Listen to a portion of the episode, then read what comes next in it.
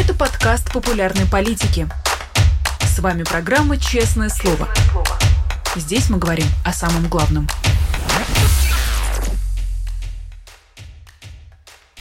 17 часов в Москве. Мы начинаем «Честное слово» на канале «Популярная политика».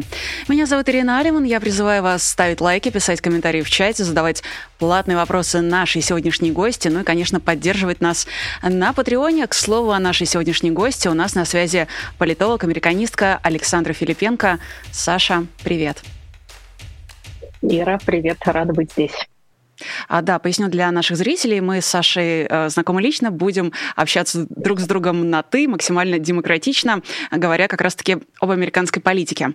А, Саш, я хочу задать тебе ряд вопросов, возможно, глупых, возможно, наивных, но в общем и целом я думаю, что это будет интересно и нашим зрителям, которые преимущественно все-таки следят за российской политикой, поэтому а, давай считать, что наша сегодняшняя такая встреча с тобой, она, ну знаешь, как вводный урок. Поэтому в первую Отлично. очередь да, в первую очередь хочу тебя спросить вот о чем. А почему, на твой взгляд, а, интересно следить за американской политикой? За американской политикой, ну, я могу очень далеко уйти здесь, потому что я, мне страшно произносить эти цифры, но я, получается, с 2002 года э, э, занимаюсь или изучаю, по крайней мере, США. Э, это страшно даже себе представить, скажем, ну, скажем, с детства, назовем это так. Вот. И мне кажется, что американская политика как раз это такая конкурентная, максимально конкурентная среда. Как это неудивительно, действительно, в общем, основанная в XVIII веке система до сих пор э, дает конкурентные возможности для всех абсолютно. И в целом это та самая демократия, которой, в общем, все более или менее стремятся. И, соответственно, мне кажется, что интересно наблюдать за американской политикой, за этими э, баталиями. Особенно интересно наблюдать, э, поскольку, ну, хочется и учиться на ошибках, но и двигаться куда-то в том направлении. Потому что, несмотря на все, что происходит в США, вот с 2002 года я США изучаю, и с того самого времени постоянно мне все говорят о том, что ну вот сейчас вот уже рухнет, вот вот ну вот ну вот сейчас, ну вот через уже чуть-чуть осталось. Вот я это слышу, получается уже страшно сказать больше 20 слышу, что вот-вот и Америка вот уже вот-вот сейчас, вот, вот рухнет. И все никак, она не может никак рухнуть. И все это демократия стоит. И, соответственно, мне кажется, что здесь э, достаточно интересно попытаться понять и, может быть, что-то взять себе в качестве примера, но в любом случае, по крайней мере, следить за этим и смотреть, как вот этот колосс, он, оказывается, не на глиняных ногах, а на вполне себе железобетонных ногах и стоит и продолжает стоять. Угу. А вот если база в общих чертах, все-таки э, США это ну, далеко не та страна, которая может похвастаться многовековой историей. Ну, то есть э, США образованы в 1776, кажется, году, да, и э, это да. не то многовековое наследие, э, про которое обычно говорят, имея в виду там Россию, например. Как США удалось построить настолько устойчивую демократическую систему за вот буквально несколько столетий? Нужно сказать, что создавалась США, конечно же, на основании примеров э, европейских, на основании э, того знания, которое и привезли э, англичане, естественно, которые изначально заселили э, вот это Mayflower. В общем, ну, как э, принято говорить, Колумб открыл Америку, на что, э, в общем, э, племена, которые проживали там на протяжении столетий, тысячелетий уже уже говорят, очень интересно, а мы вот открыли Европу. Вот. Ну, соответственно, вот э, с того момента опыт э, европейский был привнесен, конечно же, на территорию США, и как раз во второй половине XVIII э, века, вот 1740-е, 50-е, 60-е и далее, те люди, которые в итоге стали героями американской революции, это были люди глубоко, глубоко погруженные в, скажем так, и философию, и максимально образованные люди, которые хотели построить общество, э, которое будет очень сильно отличаться от европейского общества, от закостенелого европейского общества, но при этом взять себе все лучшие, скажем так, примеры. И нужно сказать, что вот да, 1776 год, и в американской революции, в, граждан, в войне за независимость в американской, э, принимали участие многие из тех, кто были героями разных войн и революций в Европе. И более того, Великая Французская революция, которая произошла чуть позже, э, есть один из героев американской революции, э, такой маркиз де Лафайет, и, кстати, в Париже есть магазин Лафайет, но, собственно, не, но не поэтому, не потому что он герой американской революции, а потому что он герой Великой Французской революции. То есть вообще, на самом деле, все очень связано было. И те, кто создавали Америку, те, кто создавали США, отцы-основатели так называемые, это были люди эм, очень и очень образованные, хотела сказать бесконечно образованные, но это будет очень необразованно, так сказать, очень э, неправильно. Э, меня бы Вашингтон, Джордж Вашингтон бы как-то поправил.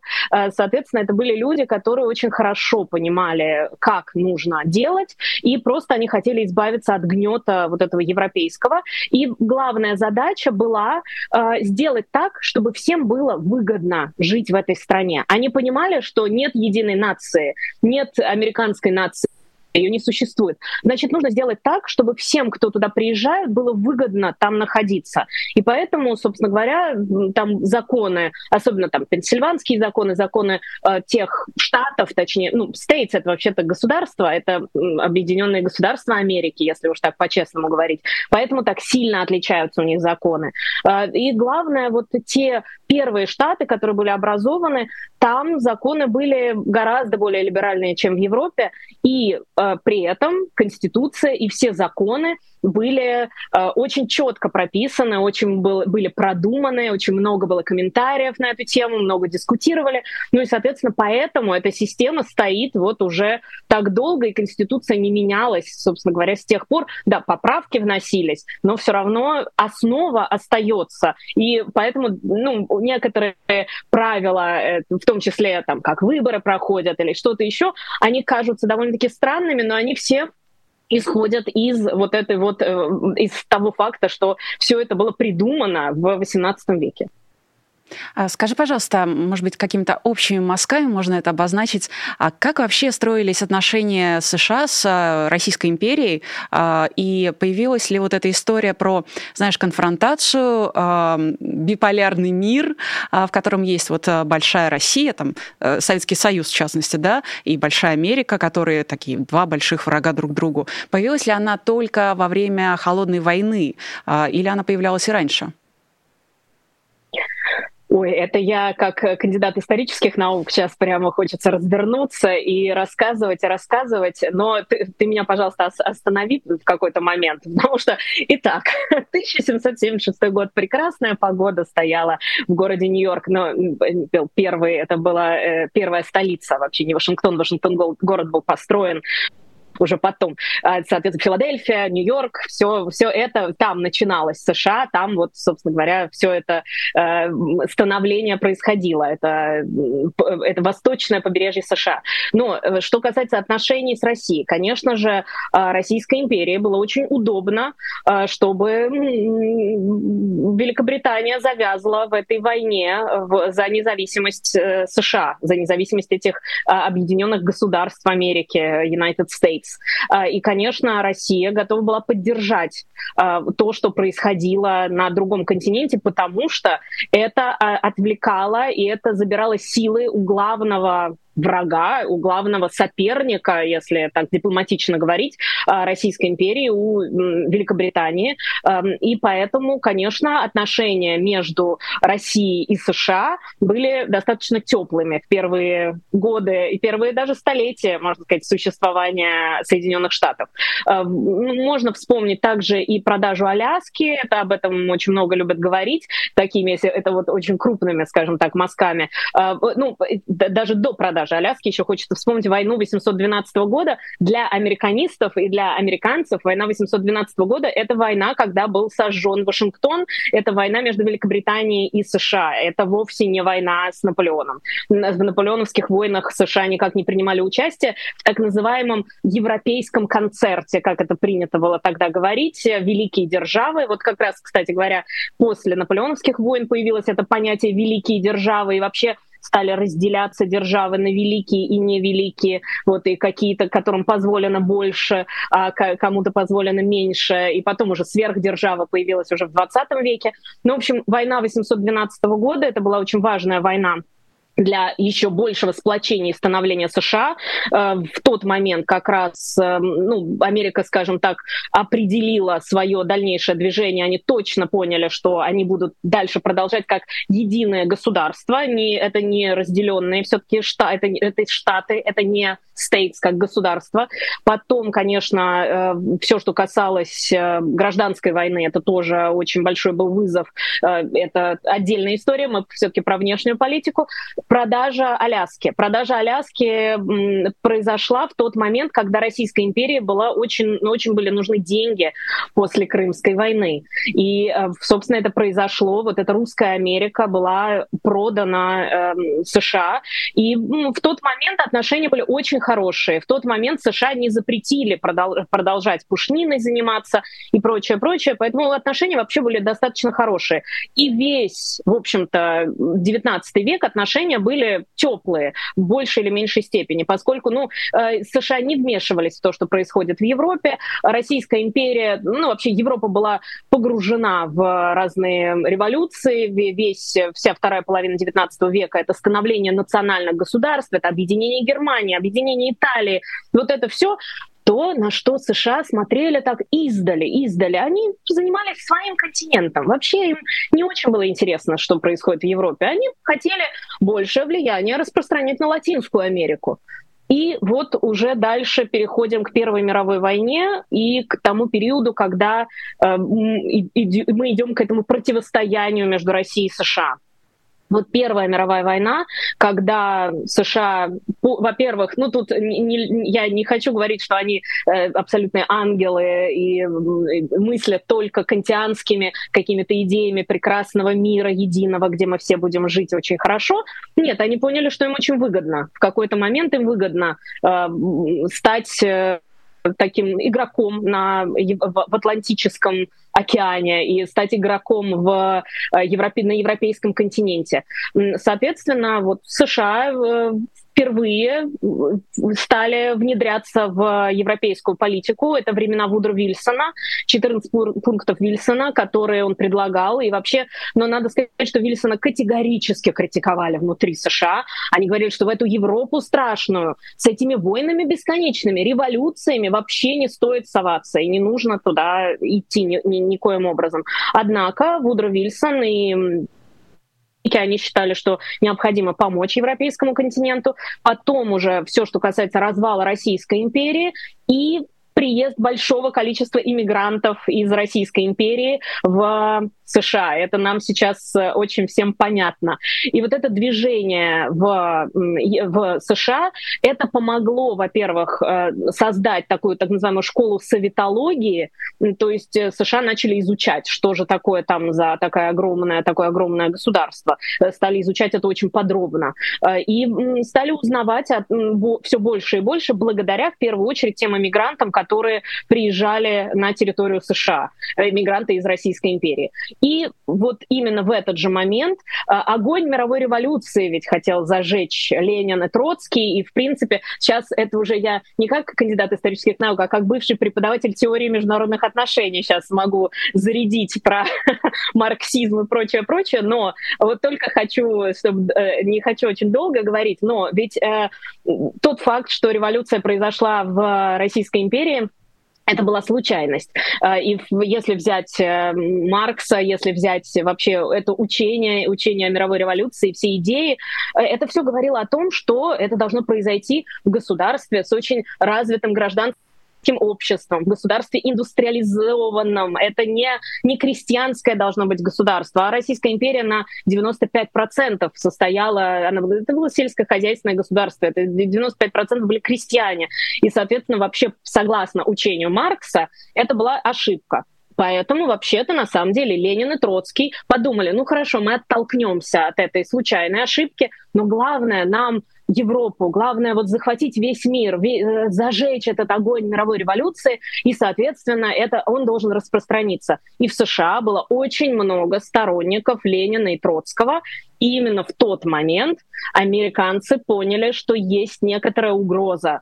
Есть некоторая угроза, что революция действительно может перекинуться и на другой континент. Ну, потому что в США свобода, как у Довлатова, я обожаю эту цитату Довлатова, забыла, откуда это, это из, ну, из иностранки, по-моему, если не ошибаюсь, свобода как луна она безучастно освещает путь и хищнику, и жертве. Свобода не имеет идеологии. Вот Довлатов писал так о США, так и есть. Свобода американская не имеет идеологии, поэтому там прекрасно мог бы расцвести и Ленин, и Троцкий, и вся компания. Э, соответственно, именно в тот момент США поняли, что есть некоторая угроза, которая исходит от России, от бывшей Российской империи. Поэтому, наверное, вот э, первый такой, первый звоночек э, опасности, это как раз когда был принят тот самый закон об иностранных агентах, про который очень любят говорить, но другое дело, что он был принят вот, ну, в 30-е годы как раз в США. Ты имеешь в виду закон Фара, на да? угрозу исходящую из России и из Германии в первую очередь. Вот, вот тогда все началось, наверное. Да, ты имеешь в виду закон Фара, который был принят э, в 1938, да. кажется, э, году, да. и, насколько я помню, по истории его правоприменения применялся он буквально несколько раз. Тем не менее, очень любят э, да. российские политики сравнивать свой закон об иностранных агентах, по которому буквально любой и каждый может стать таким с американским аналогом. Скажи, пожалуйста, а когда, на твой взгляд, появился такой нарратив в России о том, что во всем виноваты США, и именно США хотят а, напасть, разрушить, ну и вообще что-то нехорошее замышляют. Что касается России, во-первых, ну, это, тут э, такой сразу дисклеймер хочется, лид такой э, сразу э, капслоком сказать хотя бы, что вообще в США не очень интересовались Россией, не очень интересуются до сих пор. Ну, это какое-то, ну да, большое государство, ну, скажем, это Аргентина, ну, Бразилия, может быть, ну, знают, что там много диких обезьян. Мы знаем, что в Бразилии много диких обезьян. Вот так и в России, там много медведей очень интересно, очень забавно, здорово. В Бразилии карнавал, вот в России там снега много. Э, не очень знают, что вообще происходит, не, не интересуются политикой, не знают политиков, не знают никого, в общем-то. А для России это все, вот каждое дыхание, каждый, все, что происходит в США, это всегда почему-то очень важно. Следят за выборами. Э, вот э, всегда это, ну, всегда привлекает какое-то особенное внимание. И, наверное, это появилось, э, конечно, ну, я бы сказала, что это в времена холодной войны так э, манифестировалось, скажем так, и было максимально проявлено во времена холодной войны, ну, потому что это то самое противостояние, которое нужно было показывать, поскольку, ну, э, возвращаясь опять к теории международных отношений, огонь мировой революции как-то не зажегся никаким образом, и система социалистическая была перестроена построена на идею построения социализма в отдельно взятой стране, что, конечно, полностью противоречит марксизму, вообще не имеет никакого отношения к учению Маркса и ко всем тем основам, которые, в общем, э, якобы преподавались э, на марксизме-ленинизме. Поэтому вот ленинизм был еще добавлен. Социализм в отдельно взятой стране. Абсолютный абсурд с точки зрения немецких философов. А, и, э, соответственно, нужно было представить какой-то вот этот образ врага, очень понятный. Евро... Представлять Европу как врага было, наверное, сложнее, потому что я предполагаю, что было более, больше понимания того, что из себя представляет Европа. И к тому же, а все-таки после Второй мировой войны она была разрушена, она была, в общем, в руинах находилась. И, а вот э, США было очень легко представить таким страшным врагом, где-то там далеко, который сидит, и только дядюшка Сэм э, что-то как-то как-то вертит и крутит своими европейскими даже не коллегами, а младшими братьями, скажем так. Э, и поэтому вот этот образ врага очень простой и очень понятный для советского человека э, был э, показан после ну, с началом холодной войны. Потому что в период Второй мировой войны, если бы не было ленд-лиза, если бы не было американской помощи, то ну, невозможно было бы, наверное, представить, чтобы Советский Союз устоял или, по крайней мере, э, ну, с гораздо большими жертвами прошел Вторую мировую войну. Поэтому в период, э, в период Второй мировой войны отношения с США и вообще образ США был гораздо более позитивным, а вот с началом Холодной войны, когда нужно было обязательно показать, что э, Советский Союз находится в антагонизме вот с этим каким-то внешним врагом, Европа, разрушенная после Второй мировой войны, тяжело. А вот где-то там находящийся США — это прекрасный враг, очень легкий, очень понятный враг, который, более того, о котором практически никто ничего не знает и не очень понимает, как там живут люди и как там вообще устроена система и мировая система. Ну и плюс еще, конечно, э, все-таки социалистическая система, она зиждилась на идее всеобщего равенства, исключительно идея, такая, такая э, философская идея, скажем так. А вот в США э, было разделение между белыми американцами и афроамериканцами, э, разделение по цвету кожи. И это тоже очень понятная и простая форма формула, которую можно было объяснить любому советскому человеку. Вот посмотрите, там же вот линчуют темнокожих людей. Какой ужас, как это все страшно. А, да, прошу прощения, как американист, я даже мне цитировать даже сложно а, те фразы, как, которые использовались в советском нарративе. Но в любом случае это тоже вот такой очень простой и понятный образ. И нужно было человеку советскому представить простой и понятный образ врага. Вот и после Второй мировой войны такой, такими США и стали. Ну вот помимо образа врага, такого мирового гегемона, который что-то такое замышляет и может в любой момент напасть, есть еще то, о чем ты упомянула, а, то, как а, пристально зачастую следят за выборами в США, за всем, что происходит в США. У нас тут в чате отмечают, что своей политики нет, хоть за чужой последить. А я все же хочу спросить немножко не про это, а скорее, знаешь, про некий карго-культ, который возник по отношению к США вот одновременно с становлением образом, образа врага. Мне кажется, и наверняка ты меня поправишь, если это не так, что такое пристальное внимание а, к США все-таки поверхностное, ну, то же время очень пристальное, да, а, постоянное, скажем так, оно было связано с большой закрытостью советов, невозможностью людей там путешествовать, а, наводить международные связи, узнавать что-то новое. Поэтому США, с одной стороны, демонизировались, а с другой стороны, а, отношение к Америке, оно такое было, знаешь, с придыханием, и, может быть, даже остается. Так ли это, на твой взгляд, или нет?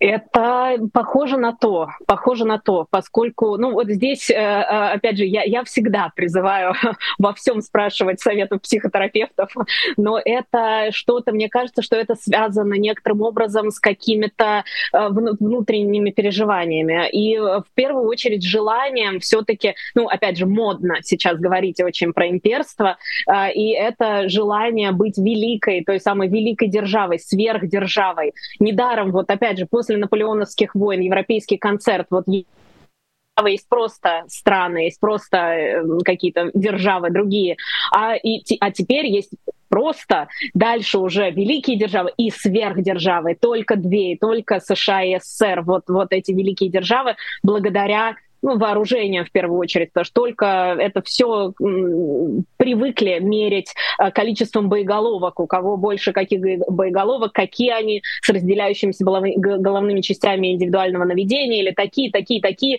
дальнего действия ракеты средней меньшей дальности, сколько, как и, и так далее, и так далее. А вот в действительности США же меряют это экономикой.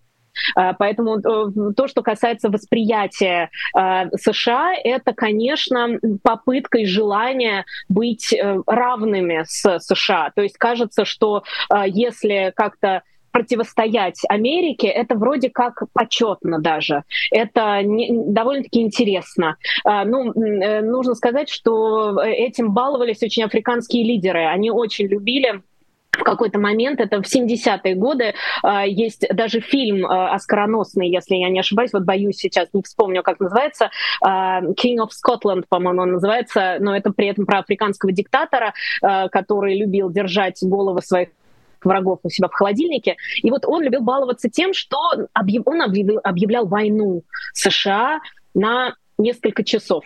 Э, поскольку это были 70-е годы, и все-таки э, СМС-посол США не мог отправить очень быстро в Вашингтон, э, соответственно, пока там телеграммы доходили, пока там какие-то звонки, пока это доходило до Госдепа, а уже войну он заканчивал, уже отзывал объявление войны. Вот у меня складывается такое впечатление, что это напоминает вот этих африканских диктаторов, которые любили объявить войну США вот, но, но на, на пару часов всего лишь. Но это очень гордо, это звучит как-то очень, очень серьезно, если можно задираться вот к таким э, лидерам большим, вот к, так, к таким серьезным экономикам, к таким серьезным стратегическим лидерам мировым, э, к таким странам, которые в действительности решают какие-то огромные проблемы и вопросы, которые возникают в разных сферах, там это затрагивают разные вопросы.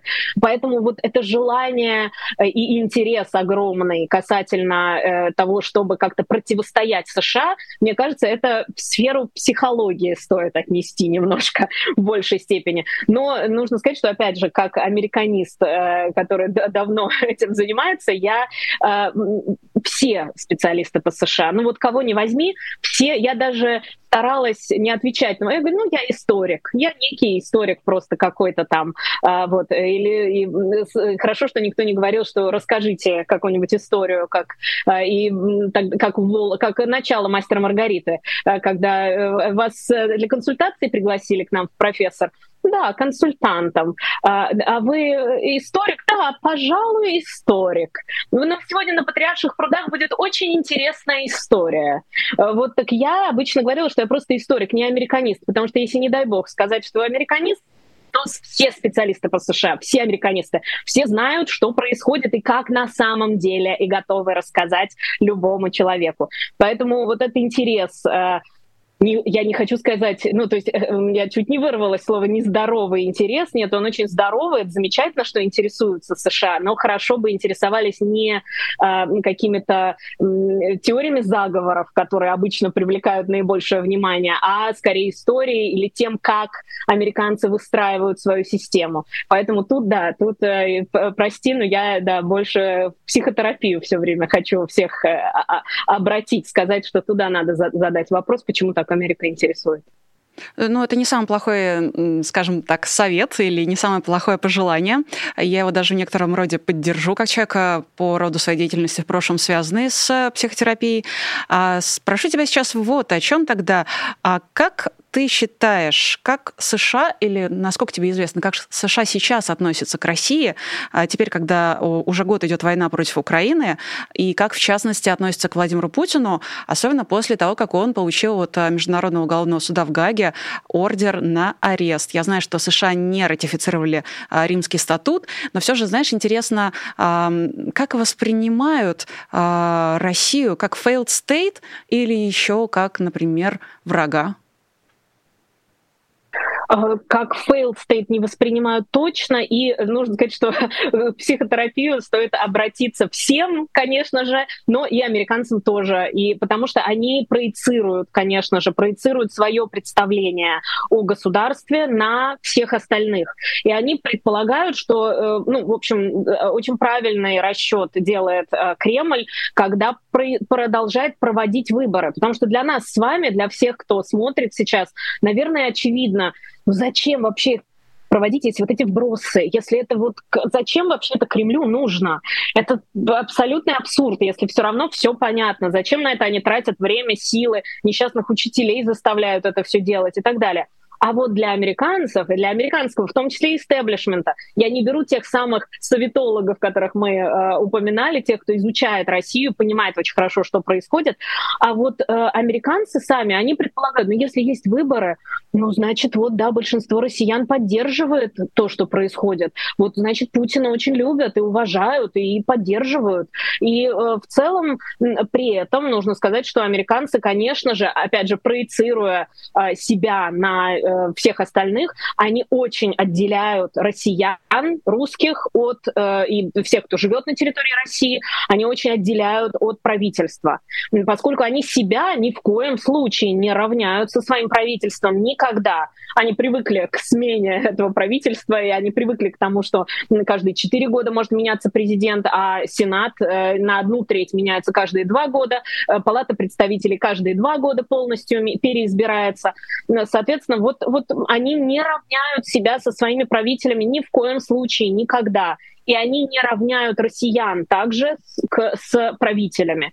Конечно, есть э, такое оставшееся ощущение образа врага, периода холодной войны, но это связано было с тем, в первую очередь, что действительно верили в опасность гарантированного взаимного уничтожения. Вот эта фраза «гарантированное взаимное уничтожение» — это, наверное, то, что прекрасно понимают и знают все американцы, э, ну, так скажем, э, 30 плюс, скажем так. Э, это фраза, которая звучала постоянно и действительно очень боялись э, ядерной войны, действительно очень боялись того, что Советский Союз может напасть на США. Поэтому остался вот этот флер образа опасной, опасного государства, но при этом отношение к россиянам и отношение к российскому правительству, э, оно очень сильно разделяется в умах американцев.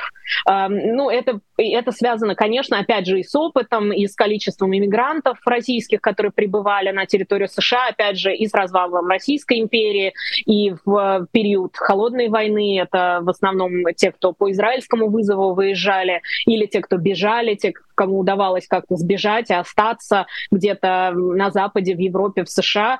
Э, и вот, вот этот вот флер опасного государства, он остается. И сейчас, конечно, уже нет разговоров про ядерную войну, и более того, когда Джо Байден в период президент, э, не президентской, прошу прощения, в период промежуточных выборов, э, кампании по промежуточным выборам, вот сейчас, которые проходили в Конгресс, э, когда он позволил себе сказать, что может произойти ядерный апокалипсис, и вообще может что-то такое произойти, если Россия, Россия может напасть, и поэтому обязательно нужно избирать демократов, его критиковали колоссально. Не только республиканцы, но и демократы, которые говорили о том, что вообще с такими вещами, э, которые на российском телевидении можно слышать просто каждый день по много часов, про ядерный апокалипсис и кто там кого разбомбит, вот такими вещами шутить и вообще говорить про это в суе ни в коем случае нельзя. Поэтому Байдена очень за это критиковали, чтобы не нагнетать, чтобы не нагнетать вот эту атмосферу страха. Соответственно, вот поэтому тут э, такое отношение раз, очень, э, они очень хорошо разделяют, они очень хорошо понимают, что э, россияне не равняются российское правительство. При этом нужно еще сказать еще один момент про Трампа. Я хотела уточнить и про его сторонников, про его ядерный электорат. Э, те 30%, скажем, республиканцев, которые в любом случае будут голосовать за Трампа, период предвыборной кампании, вот э, последней трамповской предвыборной кампании, э, очень популярные были футболки, где было написано «I'd rather be with Russians than with Democrats». То есть я лучше буду с русскими, чем с демократами. Э, это, в общем, был ответ, скажем так, на обвинение в том, что э, у Кремля может быть какая-то потенциально, а, потенциальная информация, порочащая Дональда Трампа, э, и, в общем, что может быть какой-то сговор произошел между Дональдом Трампом и Кремлем ответ на это республиканцы говорили, что ну, вот ядерные электоры Трампа говорили о том, что это все полная ерунда, и вообще, если уж на то пошло, то лучше мы будем э, с русскими договариваться, чем с демократами, потому что демократам, мол, веры никакой нет. Поэтому вот это, это отдельный большой вообще разговор про Трампа и его электорат, но мне кажется, это очень вот эти футболки, в которых ходили очень многие э, сторонники Трампа, мне кажется, это довольно-таки показательно, что Россию не воспринимают как врага, как страшного врага. Вот они считают, что республиканцы считают, что демократы большие враги э, для них, чем Россия. Э, соответственно, вот это разделение, оно, конечно же, присутствует. При этом все, что касается войны, конечно же, сейчас, ну, можно сказать, э, тоже, э, ну, не то чтобы впервые осознали, что такое Украина и что такое Беларусь и что такое вообще постсоветское пространство, но интерес, конечно, и попытки понять, что это такое, вот произошли только уже с началом полномасштабного вторжения России в Украину. Э, и сейчас, конечно, гораздо больше понимания того, что происходит, но, тем не менее, все равно американцы в их природе отделять правительства от людей. И они так и продолжают делать. Э, мудро, спасибо им за это. А скажи, пожалуйста, буквально несколько дней последних а, в лентах была масса новостей про Дональда Трампа, про то, что он мог оказаться под арестом из-за того, что, ну, скажем так, нецелевым образом тратил средства на свою избирательную кампанию. И сейчас эти новости, они буквально исчезли. Я видела, что даже вот во вторник еще полиция а, в крупных городах США готовилась к потенциальным беспорядкам в случае, если его арестуют. А еще раньше все шутили о том, кто первым окажется под арестом, а бывший президент США или вот э, нынешний президент России Владимир Путин. А что сейчас известно про арест Трампа и повлияет ли это каким-то образом на его участие в избирательной кампании, поскольку ранее он заявлял, что э, собирается баллотироваться вновь? Uh, да, вот ты сказала про аресты, я сразу вспомнила, что не ответила про Гаагу, но это я тогда отнесу на финал, если опять не забуду, если не унесет, э, не унесут мысли. Uh, что касается uh, ареста, об этом говорил только Дональд, только сам Трамп в своей социальной сети Truth Social. Но действительно многие ожидали, что может произойти арест относительно дела, как ты очень правильно и тонко как сформулировал, нецелевое расходование средств. Действительно, это э, выплата денег Сторми Дэниелс за ее молчание, э, за возможный роман, который у них был э, в 2006 году еще, 130 тысяч евро Майкл Коэн, как он сам признался, и он уже отбыл даже за это наказание, он был осужден за это, 130 тысяч евро, он, 130 тысяч долларов, прошу прощения, он оплатил Сторми Дэниелс за то, чтобы она не говорила никому э, про вот этот роман Дональда Трампа э, с Дональдом Трампом. Э, это, свя... ну, эта оплата произошла в 2016 году за несколько месяца до того, как э, президентские выборы в США происходили. И, конечно, если бы Сторми Дэниелс рассказала о том, что происходит, э, что происходило, что случилось, и что, как, как ей заплатили за это молчание, и что был этот, действительно был этот роман у нее с Дональдом Трампом, э, то это могло бы изменить ход предвыбор... вообще и предвыборной кампании, и в итоге президентской кампании. Трамп мог бы, в целом мог бы бы не стать президентом, потому что э, оплата эта, как по свидетельствам Майкла Коэна, произошла буквально через несколько дней после того, как э, в прессу просочилась информация, и точнее не информация, а просочилась э, интервью, прямая речь Дональда Трампа э, о том, как он э, мог позволить себе вести себя с девушками, э, которые на конкурсах красоты э, выступают. И там там он очень нелицеприятно говорил, и он, э, если цитировать Трампа, вот сейчас я так, так красиво, как ты, я не смогу сформулировать, э, но там вот эта фраза «grab him by the pussy», that you can grab him by the pussy, это э, вот э, достаточно сильно ударило по его рейтингу, и в тот момент, когда только была опубликована вот эта аудиозапись, где он говорит эти слова, э, после этого его рейтинг сильно упал, и после этого некоторые республиканцы отозвали свою поддержку э, Трампа в качестве кандидата в президенты. И вот ты можешь себе представить, если бы он буквально сразу после этого он выпустил заявление, сказав о том, что он будет, э, он осознал свою ошибку, он будет a better man, то есть он станет человеком лучших моральных качеств и будет стараться для американцев и никогда их не подведет. И если бы через буквально несколько дней после этого выяснилось, что, оказывается, у него был роман со Сторми Дэниелс э, через 4 месяца после того, как его жена родила ребенка, и вообще, ну, ну, в общем, это вся история не очень лицеприятная, и, наверное, его рейтинг упал бы еще ниже, и тогда, может быть, он бы не выиграл выборы. А, соответственно, конечно, это такой скандал серьезный, а, но э, это всего лишь одно из многочисленных дел, а, которые сейчас проводятся, и расследований, которые идут в отношении Дональда Трампа. Просто оно очень яркое, опять же, как мы говорили, образ врага просто просто обрисовать. Вот образ Сторми Дэниелс нам очень легко обсудить. А вот гораздо сложнее обсуждать дело, которое в действительности гораздо опаснее для Трампа. А, а именно это попытка э, предотвратить проигрыш в Атланте.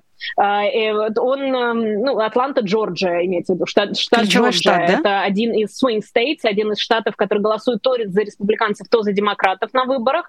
И Дональду Трампу очень важно было в 2020 году не проиграть, соответственно, этот штат. И поэтому, а, а вот он звонил district, эм, это эм, ну, не губернатору штата, а прокурору штата, и он звонил с целью попросить его найти недостающие голоса что звучит очень как-то понятно нам, но совсем непонятно американцам. Э, как раз говоря, опять же, про психологию и все такое прочее. Это звучит очень как-то по-российски, скажем так. Вот, и он попытался а, таким образом отменить поражение на выборах в Джорджии в 2020 году. И вот расследование, которое сейчас специальное большое жюри в Атланте проводит, вот это расследование потенциально гораздо опаснее для Дональда Трампа. Но, собственно, я, да, прошу прощения, вообще так много дел против него, еще против Trump Organization еще дело, и много-много других. И 6 января не стоит забывать э, призывы к э, тому, чтобы захватить Капитолий. Это все вообще так много дел, что не хочется даже тратить на это очень много времени, но э, Трамп, судя по всему, попытался, э, так сказать, прощупать почву, сколько людей будут его поддерживать. И вот оказалось, что не так много людей готовы сейчас выходить на улицы и выступать и бороться за него. Он э, в субботу написал в своей социальной сети Truth Social о том, что во вторник его будут арестовывать, призвал всех выходить на улицы, чтобы спасти страну, take our country back, вернуть себе страну. И вот мы не видели вчера каких-то особенных выступлений. Да, были раз, ну, немного во Флориде, там, там. И в Нью-Йорке выступления э, людей, которые призывают к аресту Дональда Трампа, были гораздо громче слышны, чем те, которые выступали за, в защиту Дональда Трампа. Поэтому сейчас, э, да, ситуация складывается так, что, э, в общем, его могут арестовать, но вот это дело касательно Сторми Дэниелс, дело в Нью-Йорке, оно не, далеко не самое опасное для Дональда Трампа. При этом, ну, пока непонятно, будут ли, будет ли, как, как это все будет проходить, будут ли предъявлены обвинения. И Трамп, если обвинения будут недостаточно сильные, это может, наоборот, сыграть ему на руку. Это может э, позволить ему сказать, что он является жертвой охоты на ведьм, той самой witch hunt, про которую он так много и так, так любит, любил говорить во время предвыборной кампании. А если его арестовывают, если, ну, даже если будет, э, точнее, не даже, а наверняка будет залог, а, и это, но так, он будет обязан тогда находиться в штате Нью-Йорк. Это единственное ограничение, которое будет в процессе предвыборной кампании. Он просто будет обязан находиться в штате Нью-Йорк. Это не позволит ему ездить по стране и выступать, но это не означает, что он не может баллотироваться в президенты. Пока дело не прошло все стадии, пока это, естественно, это наверняка будет доходить, будет апелляция, апелляция апелляция наверняка до Верховного суда дойдет, это может пройти очень долгое время. И, соответственно, все это время он может баллотироваться, он может избираться, он может, э, ну, в общем, соответственно, участвовать в предвыборной кампании совершенно ну, не скажу спокойно, но, по крайней мере, может продолжать участвовать. Ну, вот, и даже если он попадет за решетку, все равно э, официально э, он может оказаться в бюллетене и, в общем, он может продолжать свою предвыборную кампанию. Хотя это, да, выглядит э, совершенно удивительно, но это, конечно, абсолютно беспрецедентная история. Но, опять же, это возвращаясь к началу нашего разговора, Трамп не виновен. Вот сейчас мы можем говорить, Трамп не виновен он пока не доказано обратное. Он не виновен, поэтому он может и баллотироваться, он может все делать, он может, пожалуйста, все заявлять, говорить, раздавать интервью. Ну вот только единственное, что, скорее всего, будет залог, и он просто вынужден будет находиться на территории штата Нью-Йорк, где проходит, собственно говоря, вот это расследование. Ну, я так понимаю, надо сказать спасибо о презумпции невиновности, а, пятой, кажется, поправке, вот этому всему. А, скажи, пожалуйста, в общих чертах, а, у нас остается не так много времени, но все-таки хочется это проговорить. Если с Трампом все более-менее сейчас понятно, он сможет участвовать в предвыборной кампании, то ничего не понятно со стороны демократов. Кто там сейчас имеет наибольшие шансы на то, чтобы стать кандидатом от демократической партии?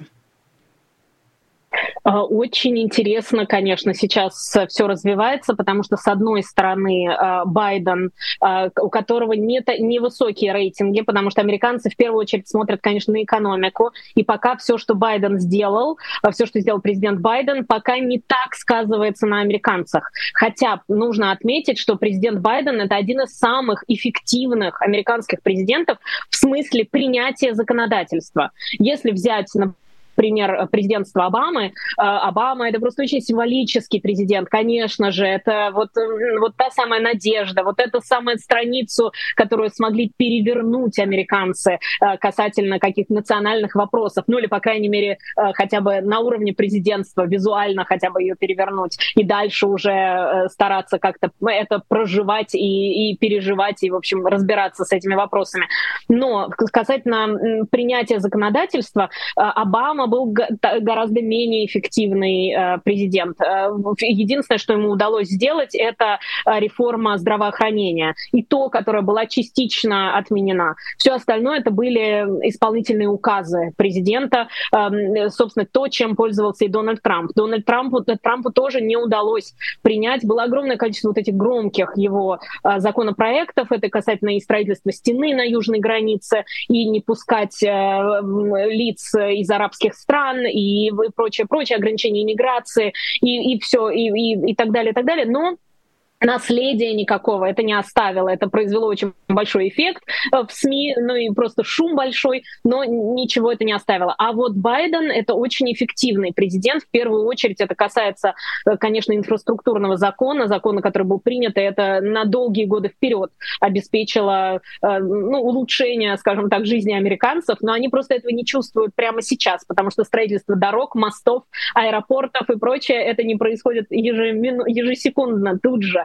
Э, и другие некоторые законы, которые удалось провести, э, это касается там экономики, здравоохранения, ну, в общем, не будем действительно вдаваться в подробности, а это показывает его эффективность. Поэтому Байден явно не хочет, э, так сказать, сдавать позиции и уходить, и я думаю, что сейчас очень много обсуждений относительно того, стоит ему баллотироваться на следующий срок или нет. А Байден, конечно, очень понятный для американцев кандидат, но есть и много других э, американских демократов, э, такие звезды, молодые звезды демократической партии, в том числе, например, даже тот же Пит Будеджедж. Это, это собственно говоря, министр э, транспорта, который является сейчас таким лицом того самого инфраструктурного закона, э, который вот этот закон и должен исполнять. Соответственно, вот есть эти лидеры, демократы, которые сейчас э, согласно партийной дисциплине, скажем так, находятся в тени в большей степени. Но, тем не менее, все равно, если Байден решит не баллотироваться, вот тогда они выйдут на первый план. Пока же все говорит о том, что Белый дом не хочет, нынешний Белый дом, нынешняя администрация Белого дома не хочет сдавать свои позиции, и Байден, скорее всего, пойдет все-таки на следующий президентский срок. Саш, ну тогда последний вопрос. А как ты считаешь, если Владимир Путин, разыскиваемый Международным уголовным судом, будет на своем частном самолете пролетать над воздушным пространством США, ну или США, например, будут иметь возможность поспособствовать его отправке а, в Гагу, воспользуются ли они этим? Это самый сложный вопрос. Жалко, что последний. Сейчас хочется часа на три поговорить про войну в Ираке. Кстати говоря, 20 лет, в марте 20 лет, как США вошли в Ирак. И вообще иракская кампания — это одна из самых таких тяжелых страниц в американской истории, потому что мы понимаем, что они э, то, что называется under false pretenses, то есть э, э, те, тот предлог, который использовали США для того, чтобы войти в Ирак, он не подтвердился. Это все были, это все было сделано сделано администрацией Буша, которую в действительности, в общем-то, может быть, и стоило бы рассмотреть поподробнее относительно как раз иракской войны и вообще всего, что происходило в тот момент. Поэтому для американцев и вообще для американского правосудия, для американской системы э, политической, не для правосудия как раз, а для американской политической системы, гаагский вопрос, назовем его так, э, это очень сложный очень тонкий вопрос, потому что вслед за Владимиром Путиным э, Колин Пауэлл и другие сотрудники администрации Буша, э, может быть, и сам Джордж Буш должны были бы также предстать э, перед судом, э, ну, по крайней мере, предоставить какие-то объяснения относительно того, что же и почему, и как это произошло, и почему Колин Пауэлл на Генассамблее ООН, э, знал он или не знал, что он э, представляет какие-то свидетельства и, и говорит неправду, скажем так. Э, поэтому это вопрос очень такой сложный и тонкий. Однако на данный момент с нынешним уровнем э, напряженности международной э, есть такое впечатление, что америка... часть американского истеблишмента очень бы постаралась сделать все для того, чтобы это э, для того, чтобы решение международного э, International Criminal Court, для того, чтобы вот этот, чтобы это все произошло, чтобы этот суд произошел. Поэтому, наверное, сейчас пока администрация демократическая, это бы скорее всего произошло. И э, в суде мы, мы смогли бы увидеть э, Владимира Путина и, э, собственно, ну, может быть, кого-то еще из э, Кремля. Но если администрация станет республиканской, здесь уже вопрос встанет об Ираке и о том, что та э, э, республиканская администрация сделала 20 лет назад, собственно говоря, вот в марте 2003 года. Поэтому тут это, опять же, нужно следить за американскими выборами, получается, и в зависимости от этого можно будет, станет понятно, э, получится ли International Criminal Court еще одно такое яркое, громкое расследование и судебный процесс, или этого не произойдет? Да, я поняла. Мы на следующих американских выборах, получается, болеем за демократов. Будем болеть вместе. Приходи, пожалуйста, еще. А, будем обсуждать а, процессы, происходящие в США, как они влияют на весь мир и на Россию в частности. Спасибо тебе большое за эту беседу. А, я напоминаю, у нас в гостях была политолог, американистка Александра Филипенко. Кстати, если вам интересно э, эту тему развить, э, узнать больше, пишите, пожалуйста, в комментариях к этому выпуску. Э, хотите ли вы еще послушать Александру Филипенко об истории США, об истории мира вообще, об истории международных отношений? Мы обязательно такой цикл, может быть, и обязательно, может быть, обязательно мы его создадим. Я напоминаю, что нас можно поддерживать на Патреоне. Для этого переходите на сайт Patreon по ссылке в описании, либо по стикеру, который вы периодически видели внизу своего экрана.